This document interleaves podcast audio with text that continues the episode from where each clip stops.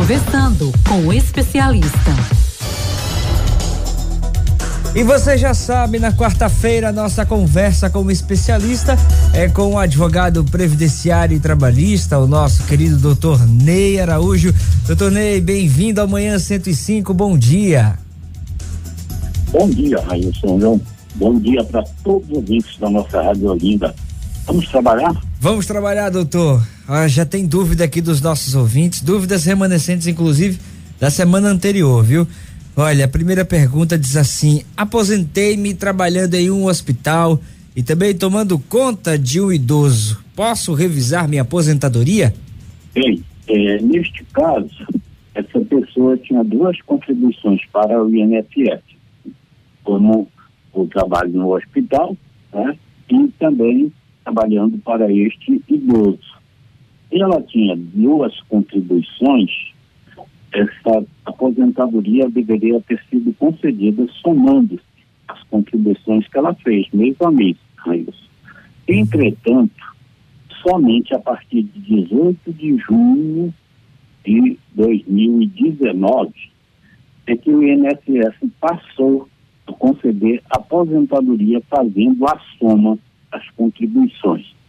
Portanto, se essa pessoa se aposentou antes do dia 18 de junho de 2019, é possível que ela faça a revisão na aposentadoria dela para que haja a soma das contribuições que ela efetuou. E assim, ela vai ter um reajuste no valor que ela recebe mensalmente e pode cobrar também os atrasados dos últimos cinco anos. Doutor, tem uma outra, um outro questionamento aqui. Meu filho é univers, meu filho universitário vai receber pensão por morte até os 24 anos? Como é que funciona essa questão da pensão por morte, doutor Ney? Pois é, essa pergunta aí, na verdade, é um mito, né, que se tem e que, sendo universitário, se receber essa pensão é, até os 24 anos de idade. Não, não é verdade. A pensão por morte é paga pelo INSS até que se complete 21 anos de idade para os filhos, né? Tanto para o filho como para, para a filha, até os 21 anos de idade. É, não há, então, essa possibilidade de recebê-la até os 24 anos. A pessoa só, é, é, o filho, né? Só recebe acima dos 21 anos de idade se uma pessoa é, inválida ou uma pessoa com deficiência. Aí sim vai receber enquanto permanecer inválida e com deficiência. Então, deixa, deixa eu ver se eu entendi. É, a pessoa que está, por exemplo, no caso dessa pergunta, o universitário, filho universitário, ele recebe até 21 anos. Correto. Se Correto. for, se for um caso especial, um deficiente ou por invalidez, né? Algum caso de invalidez, ele recebe até enquanto estiver inválido. Depois que for comprovado o restabelecimento de sua saúde, ele volta a não deixar de receber e volta aí possivelmente ao mercado de trabalho, então. Correto, corretíssimo a sua interpretação. Se ele tiver né, essa invalidez, essa deficiência, ele vai receber aos até os 25, 30, 40, 50 anos, enquanto permanecer essa situação. Se chegou lá nos 50 anos, mas ele conseguiu recobrar a sua é, a totalidade né, da, da sua saúde, é, da sua disposição para a atividade, aí sim essa pensão seria cortada. Ô, doutor, agora para quem já tem o cadastro no microempreendedor individual e aqueles que têm vontade de entrar, é vantajoso é, para quem trabalha, por exemplo, por aplicativos, né, no meio de, no mês, no meio de, de táxi, por exemplo, no meio de transporte.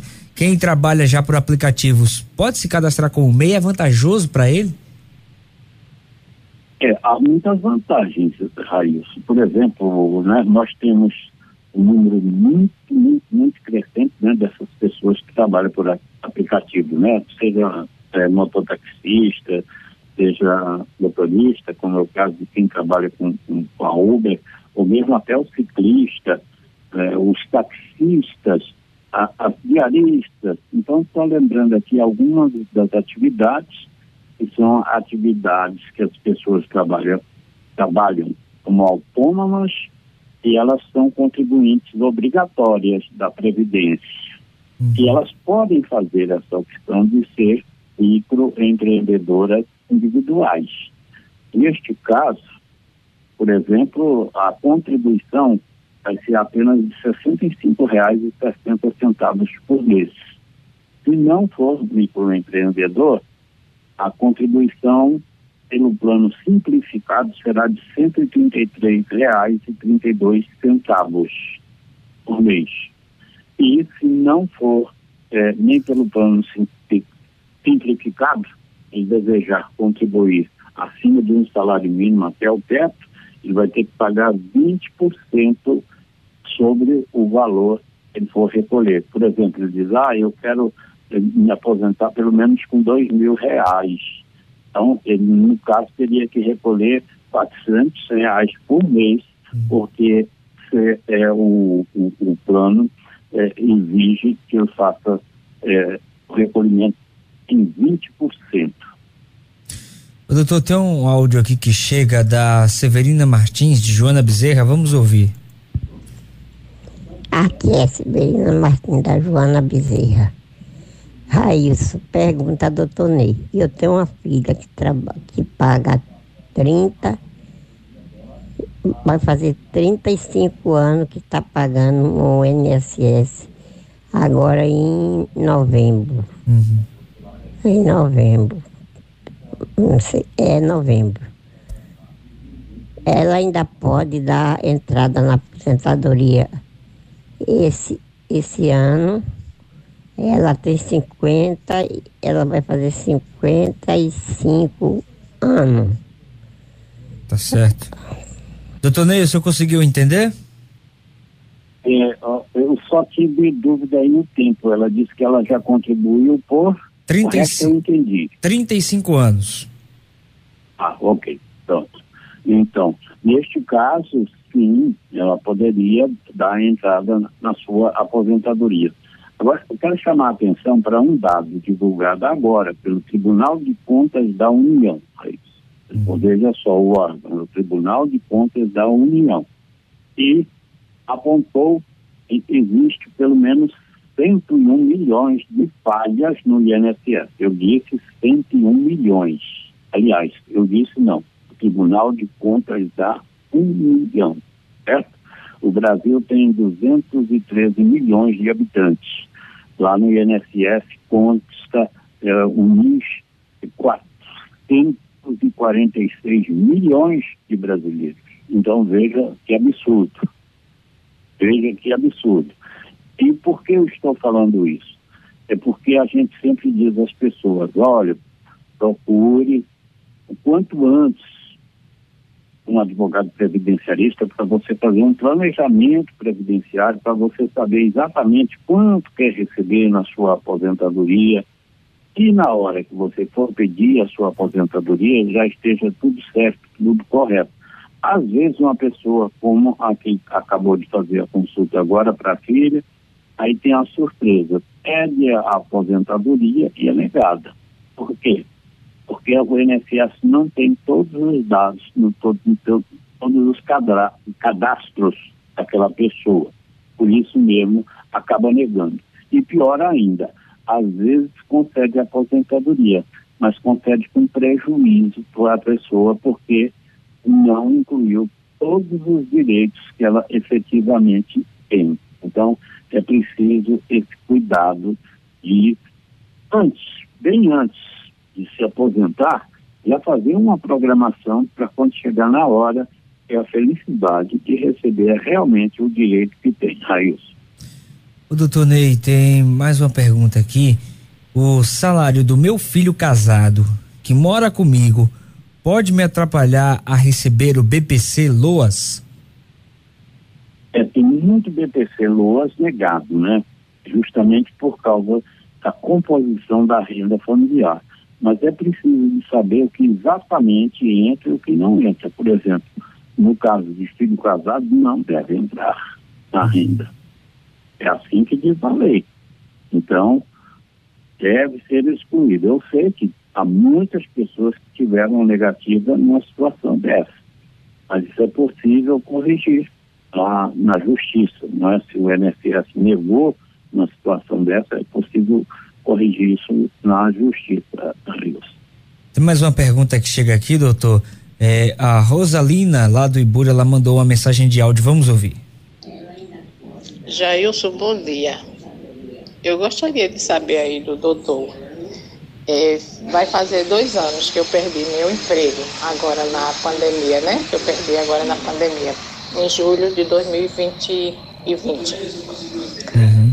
Aí eu fui contemplada com auxílio é, da Bolsa Família agora esse ano. E eu gostaria de continuar pagando meu INSS, só que eu não tenho outra renda. A única renda que eu tenho é esse auxílio. Inclusive agora estou em possibilidade de trabalhar porque eu quebrei o braço, né? Não estou em condições nem de fazer uma OI. Aí eu gostaria de continuar pagando com esse auxílio. E é a única renda que eu tenho. Se eu pagar, eu perco o auxílio, porque eu gostaria de pagar com esse auxílio, né? Para continuar pagando, falta seis anos para mim me aposentar. E aí, doutor? Excelente pergunta essa dela, viu, o, o Railson? Tem muita gente que já perdeu benefício porque não faz contribuição correta. No caso dela, se, se a, a renda da família não é superior a dois salários mínimos, ela pode é, fazer o cadastro, aliás, ela já deve ter, não é? mas deve atualizar, se for o caso, o chamado CAD único, não é? que é o cadastro único para que ela possa contribuir como baixa renda. Como baixa renda, ela vai contribuir com apenas R$ 60,60 60 centavos por mês. Mas, primeiro passo é saber se ela está cadastrada no Cade Único. Se não estiver, tem que fazer o cadastro. Ou, então, se tem o cadastro, deve atualizá-lo para que ela possa, então, fazer essas contribuições. Eu recomendo que ela converse com o um advogado previdencialista para fazer o levantamento e dizer exatamente a ela o quanto ela tem, o quanto ela poderá contribuir para eh, o, a aposentadoria. E vai dizer também, deve dizer também o valor. Tá? Eu disse que a menor contribuição que ela pode fazer é R$ 60,60 centavos. Mas, aí, dependendo da situação, ela poderá ser orientada a fazer uma contribuição maior para que então sacramente a sua aposentadoria com um valor mais elevado. Doutor Ney Araújo, o tempo passa rápido quando a gente conversa com quem entende do assunto. Muito obrigado pela sua participação aqui mais uma vez no Manhã 105 e até o nosso próximo encontro, hein? Foi um prazer, Raio, estar com você, estar com todos os ouvintes da nossa rádio Olinda, já essa amizade antiga. Eu Desejo a todos muitas felicidades, muita paz, muita saúde, as graças de Deus. Até a próxima. Até a Deus próxima. Quiser.